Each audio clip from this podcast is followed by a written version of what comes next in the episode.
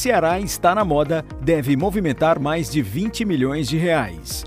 Venda moderada no Natal é a expectativa do presidente do Cindy Lojas Fortaleza. A Pivida comunica ao mercado mudança na diretoria. Pensar fora do padrão é essencial, por Jackson Pereira Júnior.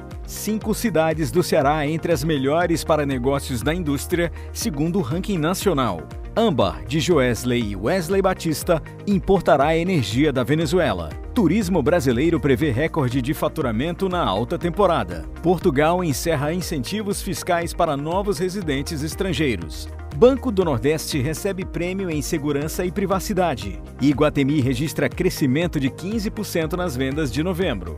Brasil avança em exportação de carnes para Singapura. Shein abre terceira loja pop-up no Rio de Janeiro. Mubadala Capital investe em biocombustíveis no Brasil.